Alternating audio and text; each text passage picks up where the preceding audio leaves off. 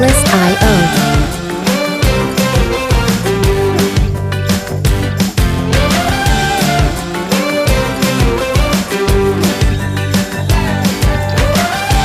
Hola, hola, soy Aaron Alvarado, de nuevo aquí en FinClub, estoy aquí con Eder Quintero, ¿cómo estás, Eder?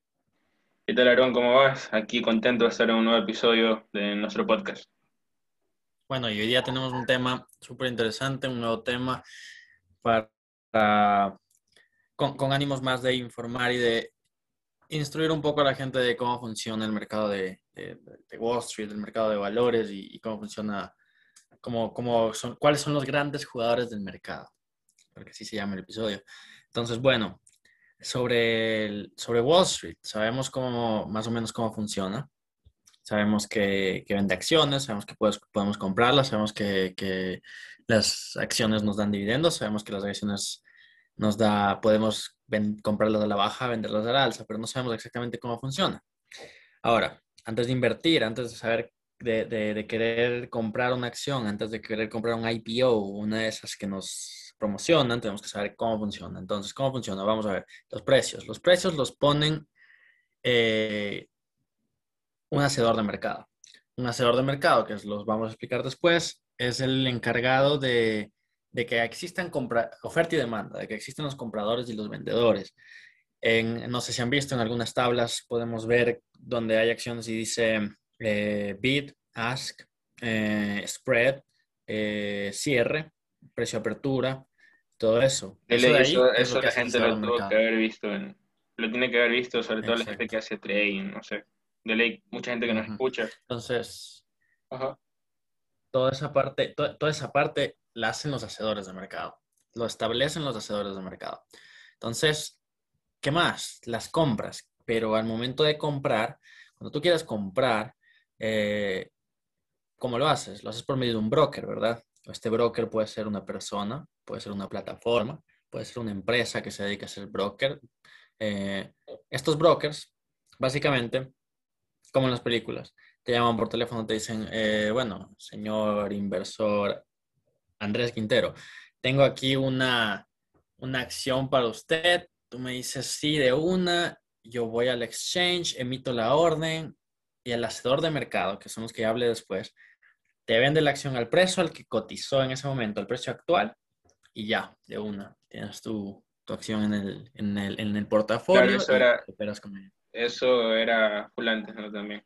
Ahora, bueno, todos ya deben saber que pueden, que pueden invertir desde cualquier parte del mundo, si tienen un, Ajá. tienen una computadora con acceso a internet o algún smartphone. Entonces, antes sí se manejaba como, como dice Aaron.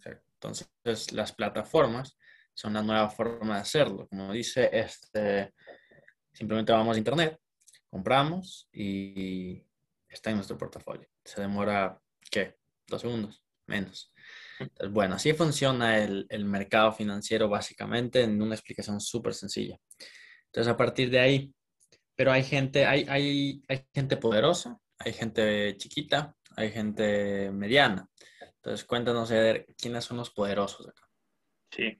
De hecho, eh, para la gente que está, que está, que está empapada en el mercado eh, y ve información todos los días, seguramente tiene que haber escuchado términos como ballenas o big players.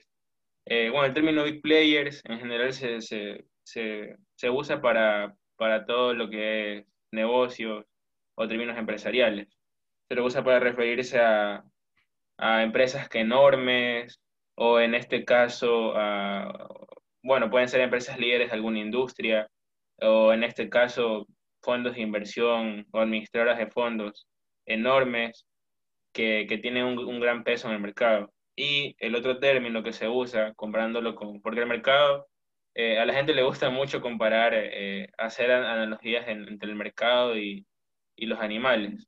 Podemos, eh, seguramente también habrán escuchado, por la gente que está empapada, bueno, y por los que no, hay, términos como un mercado bullish, que es como, viene de la palabra bull, del, del toro, de la palabra bull en inglés, significa toro en español, que es cuando el, si, alguien, si tú alguna vez escuchas el término, el mercado está bullish, es porque la gente tiene el, sentimiento de que el mercado está subiendo y puede seguir subiendo.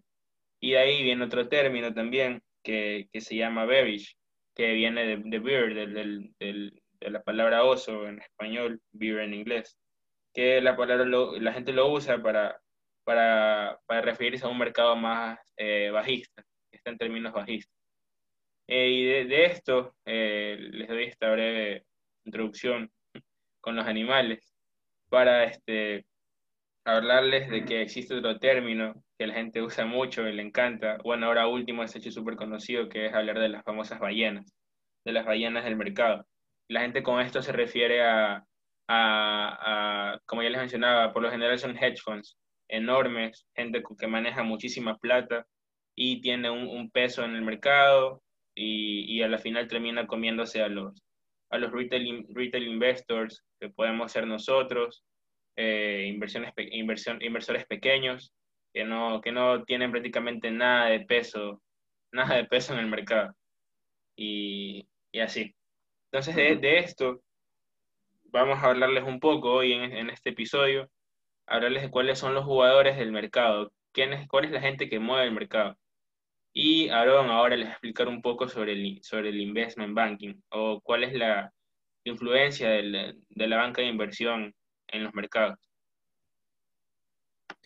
Ya, súper. Sobre las ballenas que estabas diciendo, eh, también el término bearish me gusta porque sale de lo que es los osos normalmente. No sé si, si has escuchado que Michael eh, Burry eh, dice mm, que los osos ya salieron o, o, que él se considera un oso y que él no, él no tiene Twitter durante todo, mientras el mercado está al alza, él no tiene Twitter, él no dice ni, ni habla nada.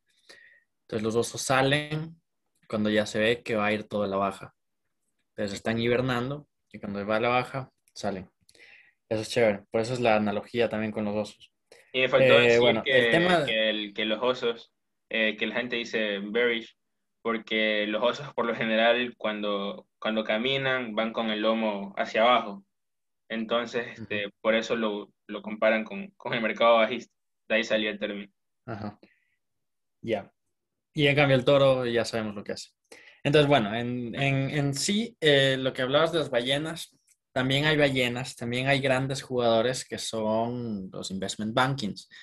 Y a pesar de que los investment banking, bankers o bankings eh, normalmente son compañías muy, muy, muy, muy grandes que se dedican a, a, a acaparar capital, eh, también tienen personas que se dedican al trading, ¿no? JP Morgan, sabemos, incluso tuvo un relajo con un trader una vez. Pero bueno, los investment bankings básicamente incluso le prestan a los gobiernos. No sé si conoces que Goldman Sachs incluso nos está, en un momento lo negociamos con Goldman. Uh -huh.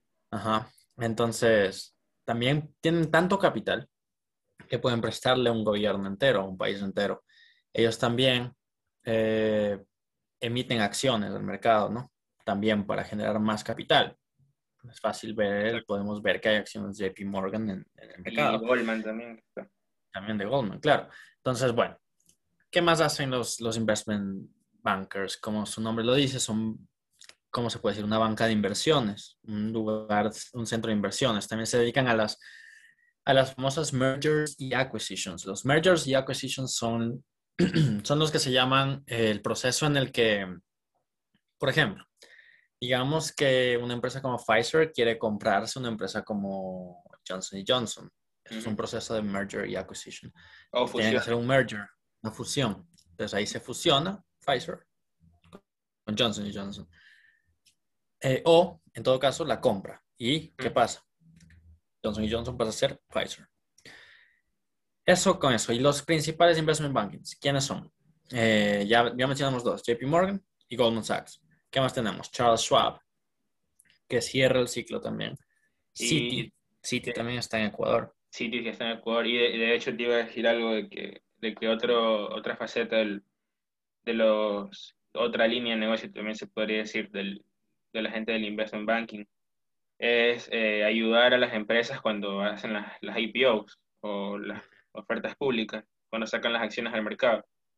Y, por ejemplo, vimos un caso eh, de XP Investimentos, que es una empresa brasilera, que ahora es justamente una de las empresas más grandes de, de Brasil por, por capitalización de mercado, una empresa, una empresa financiera, y ellos hicieron todo el, todo su, el, el, todos los recursos para poder sacar la IPO, se los ofreció Goldman Sachs. Entonces tuvieron reuniones con Goldman antes de, antes de ir a, antes de sacar la IPO, de sacar las acciones al mercado para definir el precio. Entonces ellos te ayudan tipo, no sé, por ejemplo, FinClub quiere sacar acciones al mercado en, en el Nasdaq, en Estados Unidos, que lo hablamos, hablaremos también un poco más adelante del Nasdaq. ¿ya? Entonces vamos, donde, vamos a Goldman Sachs, negociamos el precio de las acciones y Goldman te dice, mira, eh, por, por tus números, el precio correcto que debería seguir tu acción es 10 dólares o 15 dólares, supongamos.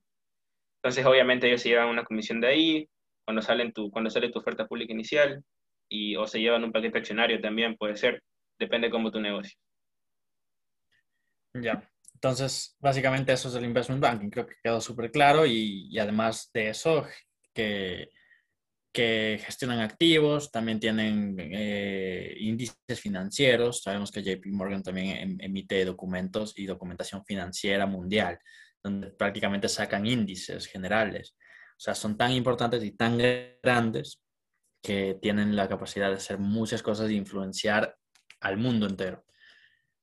A partir de los investment bankings, eh, hay más cosas, hay más jugadores en el mercado, un poquito más pequeños, pero tampoco hay que desestimarlos, ¿verdad? Entonces, digamos, hay hedge funds, hay venture capitals, hay market makers, hay las bolsas, hay muchos más. Pero explícanos un poco, en este caso de los hedge funds, cómo funcionan, cuáles son. Bien, los, hedge funds o fondos de cobertura en español es otro término que se ha hecho bastante conocido también. Eh, ahora último con la, con la democratización financiera, ¿no? Eh, básicamente un hedge fund eh, como la palabra, como las palabras en español lo dicen, un fondo de cobertura, es eh, un fondo, eh, imagínate, imagínate un fondo de inversión, pero no uno, no uno normal, que se dedique a invertir en específicamente una clase de activos, supongamos, sino que es, por ejemplo, tenemos un fondo de renta variable que solo invierte en acciones, o tenemos un, un fondo de inversión en renta fija que solo invierte en, en bonos un, un, hedge fund lo que hace es abarcar cualquier tipo de instrumento. O sea, ellos tienen, eh, son libres a la hora de decidir en qué activo o qué instrumento eh, quieren usar o qué activo quieren tener en su, en su portfolio. O sea, literalmente pueden invertir en lo que sea, en cualquier cosa, o invertir o especular o, o en lo que sea. Entonces, eh, ¿por, qué, ¿por, qué, fondos de cobertura? Porque ellos se cubren ante las caídas, tratan de cubrirse siempre eh, tratando de, perder en, lo más mínimo, pero a, su vez también usan eh, mucho apalancamiento. O sea, por lo general esta gente se sobreapalanca en el sentido de que pueden usar hasta 100 eh, a 1 en, algún, especulan con algún, con algún activo y están en 100 a 1 en el apalancamiento. O sea, es increíble. Entonces, pero una, una de, de, estas, eh, por si acaso hay gente que dice, hey, quiero invertir en hedge fund. no cualquiera puede invertir en hedge fund. Por lo general, en los hedge funds invierten ya inversores cualificados que le llaman, es la gente que tiene una licencia, en el caso de Estados Unidos, por ejemplo, y que ya tiene un capital, estamos hablando ya de, de millones o de un millón para arriba, que, que puede, esta, esta, clase de gente es como para, para un inversor más sofisticado, esta clase de, de, de instrumentos de inversión como los hedge funds, eh, de, de, vehículos de inversión. Eh, de ahí les quería hablar sobre uno específicamente, que es Pershing Square Capital Management, que es un hedge fund basado en Estados Unidos. El, el, el gestor o el CEO de, de, este hedge fund es Bill Ackman, que es un inversor eh, eh, activistas, se le domina a este tipo de inversores porque lo que hacen es jugar con los medios, salir a dar entrevistas, eh, cuando, coge, cuando toman una posición en alguna, en alguna empresa, supongamos, lo primero que salen es, eh, pueden salir a algún medio a respaldarla para que sus acciones se aprecien, tipo, hey, soy Bill Ackman, compré acciones de, mm, no sé, supongamos, ¿no? De Apple. y Apple está pasando por un mal momento, entonces sale Bill Ackman y dice, hey, compra acciones de Apple. Entonces, y estoy aquí, estoy en Apple ahora. Entonces, eso hace que el mercado también lo tome ya con otra. Eh, ya cuando ves a Bill Ackman, a Bill Ackman en alguna, con alguna posición en alguna compañía, ya todo cambia, ¿no? Entonces, por eso se, se le denomina así a, este, a este tipo. Que justamente se hizo conocido también ahora último por la pandemia, porque logró un rendimiento de más del 9000%, eh, gracias a una operación que fue también para hacerle película, ¿no? A lo Big Short. Eh, justo antes de que estalle todo esto del COVID-19, eh, Bill Ackman, a través de Pershing Square, lo que hizo fue comprar eh, o abrir operaciones de, credit protection, que son opciones derivadas ligadas a la percepción sobre la solvencia de las empresas a la hora de pagar sus deudas. ¿Qué quiere decir todo este tecnicismo? Que lo que hizo Bill Ackman fue, Bill Ackman dijo, hey, eh, creo que se van a venir momentos turbulentos para la economía mundial y no va a haber circulantes eh, y, las, y las empresas se van a quedar sin plata y no van a poder pagar a sus proveedores, por ejemplo, o las instituciones financieras con las que eh, tienen créditos abiertos. Entonces, hay un, hay un, derivado que se llama Credit Protection, que lo que hace es eh, que el subyacente de, de este derivado es la percepción del mercado sobre la solvencia de las empresas a la hora de pagar sus deudas. O sea, igual esto si tú te vas, no sé, a tu, a tu broker del, del, del, en tu smartphone, no vas a encontrar obviamente cómo, cómo invertir a través de, de opciones derivadas en Credit Protection. O sea, esto está solo disponible para para gente que maneja millones de dólares y en este caso Bill Ackman, que a través de Pershing Square maneja casi 14 mil millones de dólares, un poco más de 13 mil millones de dólares. Entonces, esto no está al alcance de todos, ¿no? Y bueno, Bill Ackman, esos 27 millones de dólares que puso en operaciones de Credit Protection, cuando estalló toda la, la pandemia, eh, lo convirtió en casi 2.300 o 2.600 millones de dólares.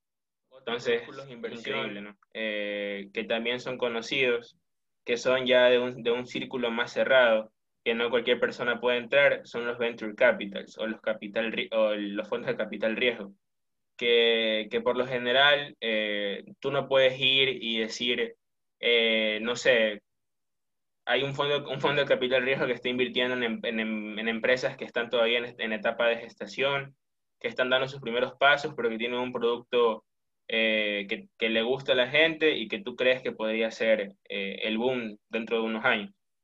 Tú no puedes hacer eso. O sea, los venture capitals es una opción de inversión limitada prácticamente porque eh, solo está disponible para, para la gente que está, que, que, que, por lo general es con su propio capital que ha creado estos fondos. Entonces, gente que se ha hecho, ha hecho mucha plata con, con inversiones y dice, a ver, tengo 100 millones, de esos 100 millones voy a destinar 50 millones para un venture capital que voy a fundar y donde me voy a dedicar a invertir en, en empresas que recién están en etapa de nacimiento.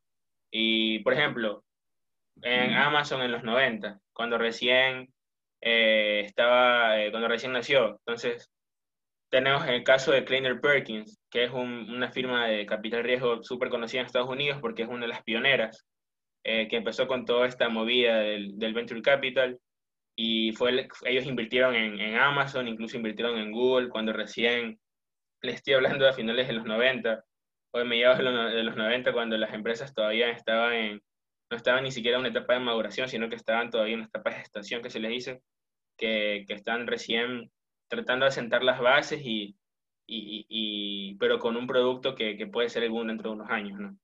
Entonces, eh, esta gente lo que hace es arriesgar. Aquí sí hay muchísimo riesgo porque obviamente no todas, nada quita que, que, que, Google, que, hubiera pasado si Google no hubiera sido lo que es hoy, o hubiera pasado si Amazon no hubiera sido, no hubiera sido lo que es hoy. Sea, esta gente hubiera perdido muchísimo dinero porque en realidad invirtieron millones en estas empresas. Entonces es algo más eh, limitado para solo para otra vez para inversores sofisticados, con gente con muchísimo dinero que está dispuesta a asumir ese riesgo de invertir en empresas que todavía están en una etapa de, de, de crecimiento, de nacimiento, se podría decir, de gestación.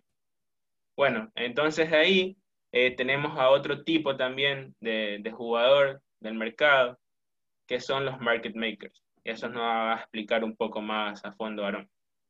Ya. Sobre los market makers. Los market makers son lo que hablé al principio. No sé si te acuerdas que a, los, a, los, a los creadores del mercado, a los asesores del mercado. Bueno, a ver, ¿qué es unos nombres de market makers que, que, suenan por ahí? Pueden ser también Goldman Sachs. Goldman Sachs es un market maker. Eh, estos market makers como Goldman Sachs, ¿por qué Goldman Sachs es un market maker? Porque tiene mucho dinero. Básicamente es otro, otro, otro equipo lleno de ballenas, un equipo de, de, personas que tienen muchísimo dinero y que pueden asegurar que exista liquidez en el mercado financiero. Entonces, ¿qué, qué, busca, qué buscan ellos? Básicamente, ganarse una comisión de acuerdo a lo que mencioné antes del precio bid y el precio, el precio ask. Ese, esa diferencia entre el bid price y el market price de la acción es el, lo que se llama el spread. Ese spread es lo que se gana Goldman Sachs en cada compra y venta de una de estas, eh, estas acciones o, de transacciones de mercado que se hacen en, en, bolsa. Eh, ¿Qué otro hay? Credit Suisse, también lo conocemos. Credit Suisse, en cambio, se encarga un poquito más del mercado europeo. Ellos se encargan de Inglaterra, también en Suiza, eh, se encargan de gestionar el, el capital, de, de, acaparar todo el capital para luego su, su sección de market making se va a Inglaterra a la bolsa y opera ahí y se asegura de que exista liquidez, de que existan compradores, de que existan vendedores, de que siempre se esté moviendo el, el mercado y de que no se quede estático, básicamente. Claro, por eso se también llama crear ese mercado, porque lo que hacen es eh, básicamente su principal función creo que es proveer liquidez, ¿no? O sea, hacer que el mercado esté moviéndose, que haya plata de por medio y que nadie se quede eh, estático, o sea, todo, que todo se mueva. Exacto. Y que haya velocidad también, que se maneje todo rápido, que no haya ese, un, una traba o que, o que en el proceso de compra o en el proceso de venta te demores más y te cambie el precio, ¿me entiendes? Que haya velocidad, que todo se haga ahí mismo. Ellos también corren riesgo. El riesgo que ellos corren es de que tienen que mantener las posiciones abiertas, ¿me entiendes? Ellos tienen que tener la posición de compra abierta, la posición de venta abierta, la que se va a ofrecer. Entonces, por lo menos, mientras están, está antes de comerciarse, ellos la tienen que tener abierta siempre para así poder acceder nosotros, los inversionistas, a, esa, a, esos, a esos activos. Es un market maker más que nada. Ahora con otro gran eh, jugador, y este es uno de los más importantes porque a partir de aquí es de donde salen los, básicamente las empresas que van a empezar a cotizar y de los IPOs y todo eso que tú decías, por ejemplo. Yo creo que es el complemento del venture capital. El venture capital mete el dinero Spotify, digamos. Invirtió, Spotify le pareció un gran proyecto, lo hizo crecer, crecieron con, con un gran, y una buena cantidad de dinero y decidieron hacer su IPO. Para esto van a las bolsas. Estas bolsas, bueno, para esto van al investment banking, se preocupan del proceso, bla, bla, bla, pero ¿qué pasa de ahí? Tienes que cotizar en una bolsa. Todos hemos oído del NICE o de Nasdaq o una de esas eh, donde normalmente están muchas acciones. Que son las donde normalmente está, podemos ver que está... Sí, son las más conocidas. NICE y Nasdaq es la que todos hemos oído. Básicamente Nasdaq, ¿por qué? Por Apple. Nasdaq es un poquito más de tecnología. Entonces, Nasdaq, voy a, voy a enfocarme más en el Nasdaq, que es un poquito más conocido. El Nasdaq tiene, tiene la... No sé si hemos seguido en Instagram. Si tú vas a Instagram vas a ver que ellos hacen IPOs diarios, si es posible, o semanales, casi unos tres o cuatro semanales. Básicamente, cada empresa que ya tiene el capital suficiente y cumple con las, con las, con las, eh, con las políticas y con todos los requerimientos para estar en bolsa y cotizar, van a Nasdaq y cotizan en él las, las tecnológicas, ¿no? Van a Nasdaq, cotizan en él y ya ellos los registran y ya están en bolsa y pueden empezar a operar la gente con ellos. Uno de ellos, por ejemplo, que está ahorita en proceso y que, se ha demorado mucho y que va a entrar con Nasdaq es Robinhood. Robinhood está gestionando su IPO desde hace rato. El IPO busca obviamente vende acciones de IPO que son financiadas por los investment banks y los venture capitals y que de ahí salen con un precio establecido para que empiece la, la, compra masiva de, de, estas acciones. ¿Qué más? ¿Qué es el Nasdaq? Estos, además de tener que aceptar los IPOs de las demás empresas, tienen que sacar un índice basado en las empresas que han aceptado en sus compañías, en sus, en sus, en sus bolsas. Nasdaq, podemos ah, acordarnos del Nasdaq, eh, Nasdaq 100, hay un Nasdaq US 30, eh, hay un que no, no, son, no son tan conocidos, pero también existe, eh, Nasdaq Composite. El Nasdaq Composite es básicamente el más grande de ellos. el Nasdaq Composite es básicamente el compuesto. Es el compuesto de absolutamente todas las acciones comunes, ADRs, eh, las sociedades limitadas que tienen y están dentro y cotizan en Nasdaq. Eh, tienen el Nasdaq Composite y Nasdaq en sí tiene una capitalización de mercado que ya supera, que tiene, tiene acciones que tienen capitalizaciones que superan el trillón. Entonces, básicamente, estas acciones están dentro de ese Nasdaq Composite, se deriva a un Nasdaq 100. El Nasdaq 100 tiene las acciones, las 100 acciones, 100 compañías más importantes con mayor capitalización de mercado. Entonces, así más o menos van ellos armando índices en los que tú puedes invertir. Eh, Nasdaq Composite, sabemos que Nasdaq, para explicar un poquito más del Nasdaq, tenemos que Nasdaq tiene más o menos, me parece que dentro del Nasdaq deben estar ahorita unas 2.500 empresas más que nada los más importantes, Apple, Amazon, Facebook, Alphabet, Alphabet es de Google, eh, y todas las demás que están entrando ahora, que son Robinhood, que ya lo mencioné. Eh, entonces, esto es básicamente lo que hace el Nasdaq y lo que hacen estos grandes jugadores. Crear esas, esos índices, eh, permitir que, que exista el mercado. Ajá, exacto, que todos se conecten. Como decías hace un rato, que todos que, por ejemplo, va a Spotify y en una ronda de inversión en una serie A e invirtió Kleiner Perkins, que es el Venture Capital. Luego este, Spotify quiere salir al mercado y va a Goldman Sachs, al Investment Banking, para que les den el precio de, de salida de las acciones. Y luego terminan yendo al, a la bolsa, al Nasdaq o al NICE. Pues todo está conectado. Y ahí llega un hedge fund Llega un hedge fund y se compra el 10%. Se compra el 10%, no sé, todo está así. Y al final, al final del camino, al final estamos los inversionistas, que básicamente compramos tres acciones y esperamos que suba y ganamos un par de dólares. Pues esa es la diferencia que existe entre ellos, que son los dueños, los dioses básicamente del, del, de, de, Wall Street, de la bolsa, y a los que nosotros nos debemos, más que nada como inversionistas. Bueno, a partir de ahí ya hay los, los que se podrían llamar los instrumentos o los activos, ¿verdad? Eh, que son con los que ganan, que, que, ahorita lo dijimos, los hedge funds especulan. Con estos ganan dinero, con los activos que salen en, en las bolsas y con todo eso. Entonces, eh, ¿qué activos están disponibles? ya para la gente, los, los, del final del camino, la última rueda, que somos los inversionistas, los minoristas. ¿Qué instrumentos? ¿Qué instrumentos, qué, qué, activos podemos comprar o qué, y cómo, qué derivados a partir de esos instrumentos y activos hay?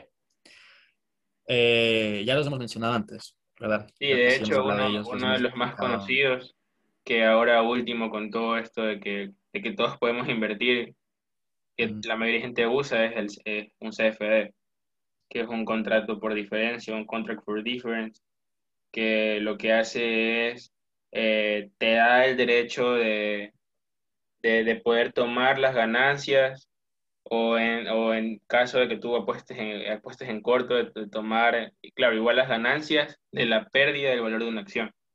Entonces, tú básicamente cuando compras un CFD no tienes el, no tienes en poder, si tú compras una, un CFD sobre una acción, no tienes la acción como tal, sino que tienes el CFD, que es el contrato que te garantiza eh, la ganancia en caso de que la acción suba o en caso que hayas apostado en corto, que la acción baje. Entonces, es un derivado, ¿no? Y eso, eso usan también hedge funds, usan ese tipo de, de, derivados para, para apostar, no invertir, para apostar a que, o especular con acciones a la baja, a que tal acción va a bajar eh, por sus motivos, ¿no? Por diversos motivos. Y cabe recalcar que esto funciona más con, con márgenes, ¿no? O sea, y si es apalancamiento también entra bastante. Si tú no tienes un buen margen ahí y, tu CFD y tu apuesta básicamente se te fue, se te va a cero todo, así tengas ganada plata. De hecho, es que, claro, de hecho el, CFD está hecho para traders, para gente que está todo el día especulando en el mercado, no para gente que quiere invertir a mediano o largo plazo, porque el contrato se renueva diariamente, como lo mencionamos hace algún tiempo ya, lo expliqué creo. Entonces, a través de swaps.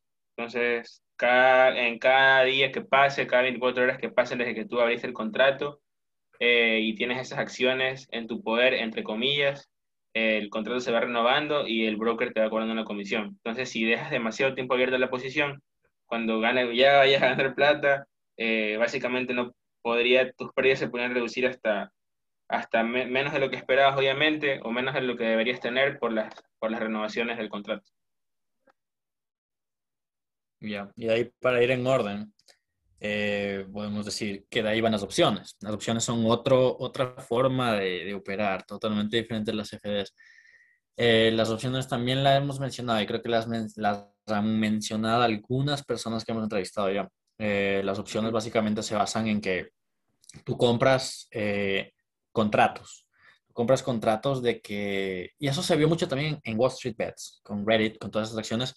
Básicamente ellos compraban un contrato que decía que un específico activo, una específica acción iba a costar un precio en un, punto, o iba a la baja o iba al alza.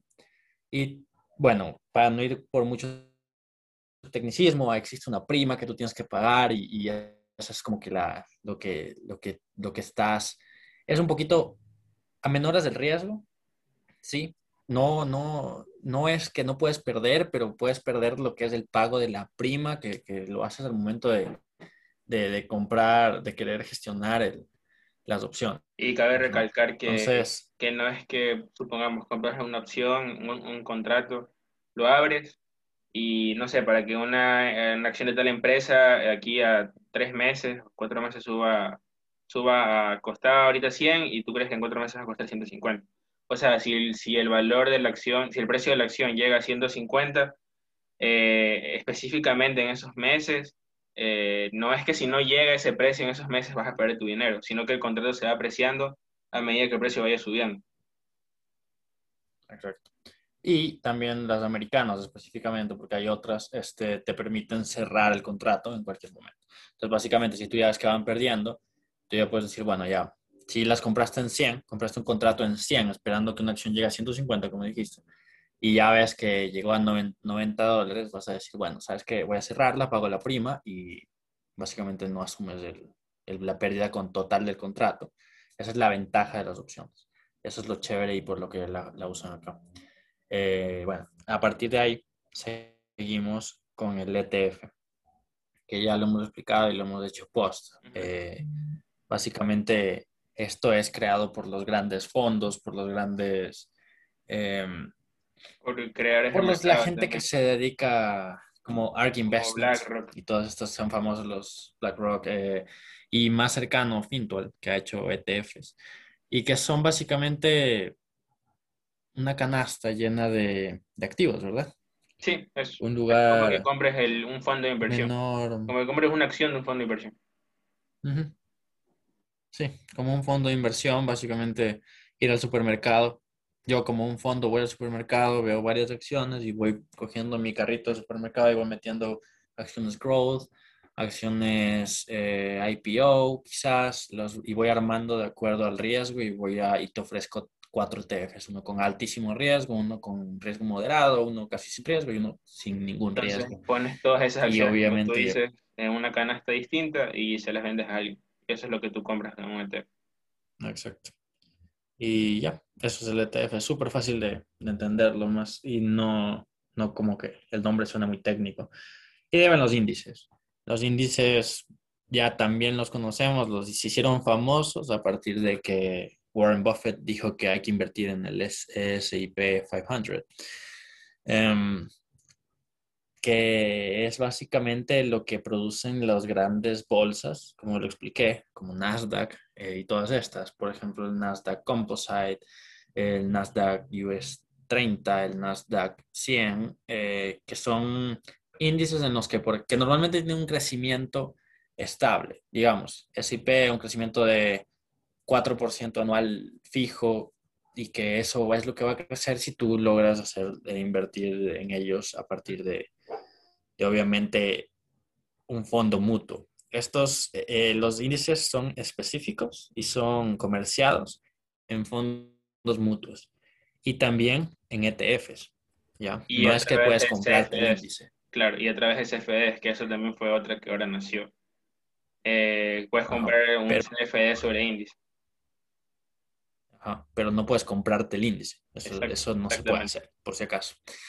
Entonces, es, el fondo mutuo no lo explicamos, pero el fondo mutuo es, digamos, conocen las mutualistas, eh, varios fondos de varias personas juntos.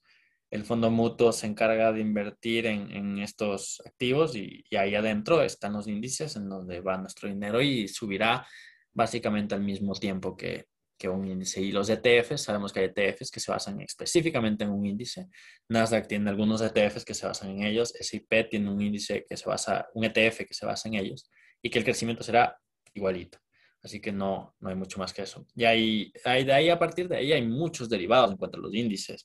Incluso hoy en día se están creando índices sintéticos porque el tema de las blockchain y todo esto quieren acaparar el mercado y quieren llevarse todo, ¿no? Y obviamente también hay índices en los que no podemos invertir, como por ejemplo el Dow Jones. No, no podemos invertir, no podemos comprar nada de Dow Jones. Lo que podemos hacer es copiar las 30 acciones de Dow Jones en nuestro portafolio y seguir a la par del Dow Jones. Nosotros básicamente crear en tu, en tu casa tu propio Dow Jones. Pero no, hay índices en donde no se puede, el Russell 3000, eh, ¿qué más? Hay el SIP, todos esos, que básicamente, además de todo, y por la importancia que se les da, es porque básicamente estos son los que nos dicen cómo está el mercado. Básicamente, cuando veas que un índice se está yendo para abajo, es porque, o sea, no, no una baja chiquita, pero si te estás, si de la nada te dicen, han caído los índices 50%, asusta. Preocúpate. Porque significa que el, que el mercado se está yendo al carajo. Entonces, bueno, eso es los grandes jugadores del mercado. No sé si hay algo más que agregar, algo que se nos haya pasado. Creo que ahí eh, hicimos algún resumen. Creo que no, creo que no hay más que agregar. Creo que tenemos claro. Entonces, si alguno aquí quiere hacer su IPO en Estados Unidos, ya sabe cómo hacerlo. Entonces, bueno, eso es todo por, por hoy, por el tema de hoy. Creo que ha sido un tema bastante ilustrativo bastante chévere. Igual vamos a estar haciendo posts sobre esto. Esto es parte de Think Investing y todo el programa que hemos estado haciendo. Igual cualquier pregunta, estamos atendiéndolas en Instagram. Tenemos las asesorías, tenemos todo eso. ¿Algo más que agregar, Eder? No, nada más. Eh, gracias por escucharnos. Esperemos que les haya gustado el, episodio de hoy. Y eso. Eh, recuerden seguirnos en, en, Instagram, estamos como thinklab.es para la gente que tiene LinkedIn, estamos como, Flink, como FinClub Ecuador. gracias. Listo. Y en Spotify y en Apple Music no se pierden ningún episodio de FinClub, que ya estamos creciendo, estamos haciéndonos cada vez más grande. Y va a ser chévere ver cómo Ecuador, cada uno de nuestros seguidores, que somos mil algo, ¿no? Mil ciento algo, va a saber y cuando le pregunten sobre finanzas van a saber qué responder, van a saber exactamente todo y los vamos a ayudar a que sepan todo eso. Gracias por estar con FinClub otra vez. Soy Aaron Alvarado con Ed Quintero. Nos vemos en el siguiente episodio. Chao. Chao.